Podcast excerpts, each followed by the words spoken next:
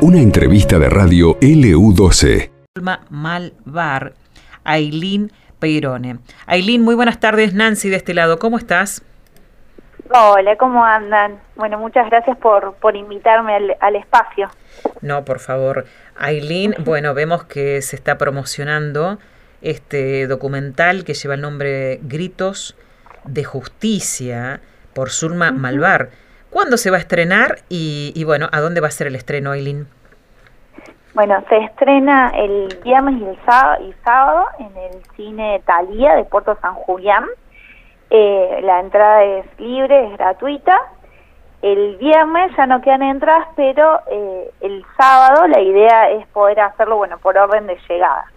Eh, así que bueno, los, los y las esperamos para, para que puedan disfrutarlo. Aileen, eh, bueno, recordemos que se trata de, de, de, de, la historia, por decirlo así, de alguna forma, ¿no? De la ginecóloga de Puerto San Julián asesinada en su propio domicilio allá por uh -huh. julio de 2019. Ya casi uh -huh. dos años justamente va a ser. Eh, eh, bueno, dos días antes de que se cumplan dos años va a ser el estreno de este documental y eh, tanto el juez y el fiscal no tienen aún pruebas ni indicios de quién fue realmente que estuvo detrás de este homicidio, ¿no? Sí, el documental, eh, bueno, como, como vos estabas diciendo, eh, habla sobre este caso particular, el de Zulma Malvar, pero también hace referencia y visibiliza eh, la huella social, digamos, de, eh, que queda en, en, las comunidades pequeñas y geográficamente aisladas eh, de los femicidios sin resolver. Entonces, em, lo que se ve, digamos, es esto, cómo impacta en la población, eh, cuáles son las sensaciones de la comunidad, eh, por qué esa comunidad quiere, quiere justicia, quiere saber la verdad, eh, y también el documental eh, al finalizar, bueno, es un homenaje a ella, a, a los recuerdos que, que dejó en, en, su familia, a la vida compañeros, de en sus amigos, claro. Eh, es, es, recordarlo, digamos, con, con sus cosas lindas. Eh, pero bueno, la idea, digamos, eh, mía y con María José, que fue la productora, sí. es eh, justamente acompañar de alguna manera este eh, este grito, digamos, para, para pedir justicia, para pedir celeridad y, y verdad. Eh, nosotros la, lo empezamos a rodar eh, a mediados de, de marzo. Y, ¿De este año? Bueno, y justamente ¿Marzo de este año? La idea era que uh -huh, la idea era que salga para para esta para esta fecha, sí. para estos dos años.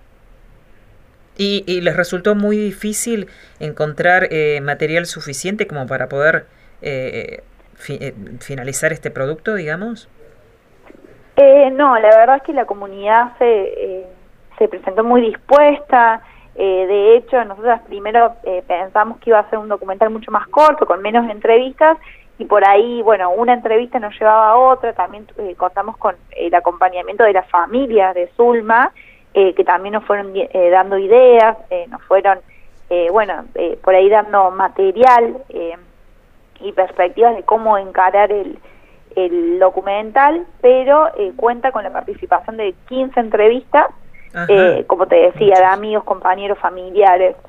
Eh, y también, digamos, sabemos que es un recorte, eh, porque podrían haber sido muchísimas más. Eh, pero bueno, eh, intentamos esto, que, que tengan todos estos frentes, los compañeros, compañeras, eh, sus familiares, los amigos, amigas, bueno, y, vecinos y, de la localidad. Ya que el estreno va a ser en, en San Julián, y, y, bueno, por ejemplo, nosotros no vamos a, a, a poder estar allí, pero eh, contanos un poco más, eh, ¿qué es lo que va a, a, quedar, digamos, de este documental en la gente que pueda, eh, que pueda verlo este 16 y, y, y 17? Bueno, le, también le, le, les aviso, digamos, que se estrena, pero luego lo vamos a poder, lo vamos a pasar por YouTube, va a estar en todas las redes, así Bien. que también para enterarse nos pueden, nos pueden seguir en el Instagram eh, y en el Facebook, que es Gritos de Justicia por Zulma Malvar, eh, o Zulma Malvar el documental, eh, y ahí van, vamos a tenerla. Va a quedar subido para que lo pueda ver todo el mundo. Bien. Después, luego de, estrenarse, lo vamos a, colar en las redes porque la idea es eso, que sea un material público, eh, que, que, sirva, digamos, para problematizar eh, la situación. y lo que va a quedar, yo creo que es justamente esto de, eh, ojalá, ¿no?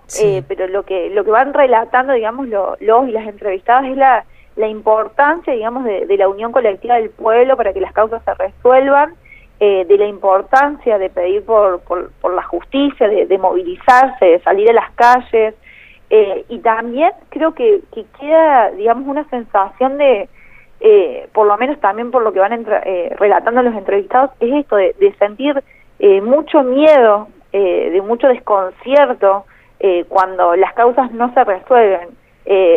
queda esta sensación de, de la falta de los servicios básicos eh, en estos pequeños eh, pueblos. Y, y, lo fundamental lo fundamental es que son y, tener en claro que son unos derechos. El derecho el derecho a la justicia es un es un derecho fundamental y ojalá que, que lo tengamos y que esto se resuelva.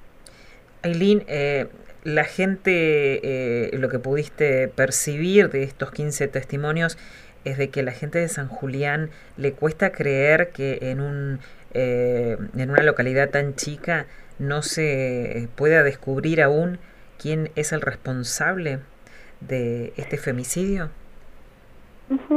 Sí, la, la verdad que, bueno, esto según los, los relatos, eh, la gente no, no puede entender cómo puede ser que, no se sepa nada, que, que haya... Y, y también hablan de una sensación de, de quedar desprotegidos y desprotegidas eh, si, ante la ante si te pasa algo. Entonces, miedo que se pueda eh, repetir. Ahí ¿Cómo? Miedo que se pueda repetir un, un caso claro, parecido. Sí, miedo a salir por las calles, miedo a, especialmente las mujeres a vivir solas, también miedos a, a manifestarse, porque existe una cosa de que, eh, de que bueno, no sabes eh, eh, qué va a pasar con esa manifestación. Pero bueno, creo que, que nuestra búsqueda es esto de, unir estas voces, de, de, ser cada vez más eh, y de la importancia de, de, bueno, de pechar para adelante hasta que, hasta que sí, hasta que sepamos qué pasó y hasta que podamos caminar por, por las calles tranquilos, tranquilas eh, y que no vuelva a pasar, ¿no? Que, que no tengamos que, que levantar la foto de, de ninguna muerta más. Aileen, eh, son muchos, eh, 15 realmente los testimonios que ustedes han podido recabar para este documental y en general la gente le cuesta hablar y más frente a una pantalla, ser, eh, a una cámara, digo, ser filmados, ¿no? Eh, ¿Fue difícil poder eh, acceder a, tantos testimonios o la gente con este bueno eh, ambiente que se vive digamos en la localidad con referencia a este femicidio accedió eh, más fácil por el, el, motivo no bueno mira yo ahora estoy viviendo en Córdoba tengo desde el 2014 un medio de comunicación popular que pertenece a la red nacional de medios alternativos y nuestra idea, digamos, es eh, este anclaje, digamos, de, tener una responsabilidad social con quienes vamos a, a, quienes vamos a entrevistar, a quienes son los y las protagonistas de, estas historias.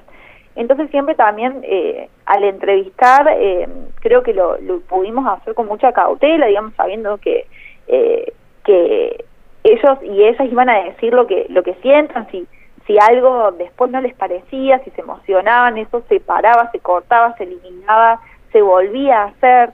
Eh, bueno, siempre esto como, como una construcción colectiva de, con qué y cómo se sentían cómodos hasta hasta cómo aparecer adelante de la cámara, desde qué desde qué lugar, cómo eh, y también es una creo que es una forma de, romper un poco eh, las formas heteropatriarcales de hacer cine creo que es desarmar un poquito eso eh, que, que, bueno, que podamos construirlo, eh, no desde un lugar tipo, bueno, yo soy la directora, entonces esto es así, no, bueno, lo, lo pensemos juntos y juntas eh, para, para construir y para que después quienes se van a ver son ellos y ellas y, se tienen que sentir representados eh, porque es, es, eh, es el porqué, digamos, ¿no? De, de este documental.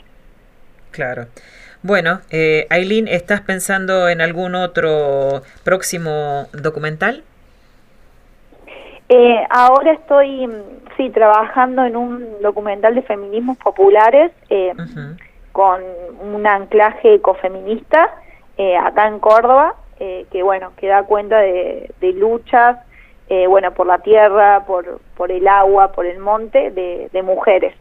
Eh, así que bueno, estoy con eso, pero la verdad que eh, concluir este documental de, eh, de Zulma para mí personalmente fue muy fuerte y no, no fue un documental más, eh, porque quiero contar, digamos que mientras estaba rodando, eh, mi papá fallece en circunstancias dudosas en el hospital de Puerto San Julián.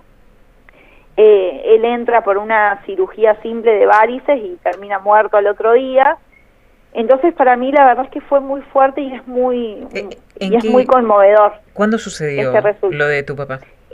Esto sucedió en marzo. Eh, cuando a fines de marzo yo voy a viajo a San Julián a rodar el documental, en el medio él se opera y pasa esto.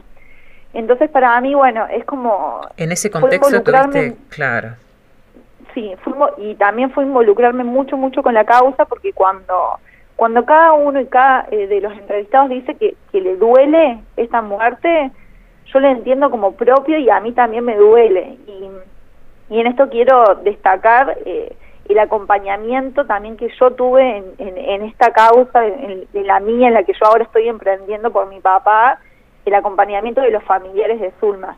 Es como que las causas se, se unieron y, y bueno, y ahora estamos eh, intentando eh, buscar verdad y justicia por, por los dos.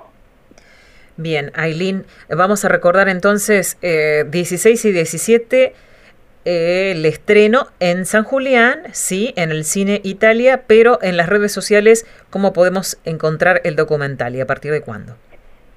Gritos, eh, nos pueden seguir por las redes y ahí vamos a vamos a colocar el link a subirlos eh, bien para cuando lo subamos en YouTube, sí, eh, pero bueno, recuerdo que Gritos eh, de Justicia por Zulma Malvar. Bien, así figuran en Instagram. Sí, y, así figuramos en los dos lugares, espero que, que nos puedan encontrar. Bárbaro, Aileen, muy amable, como siempre. Gracias. Muchas gracias. Adiós. Adiós, buenas tardes. Conversábamos así con la directora del documental Gritos de Justicia por Zulma Malvar, Aileen Peironé.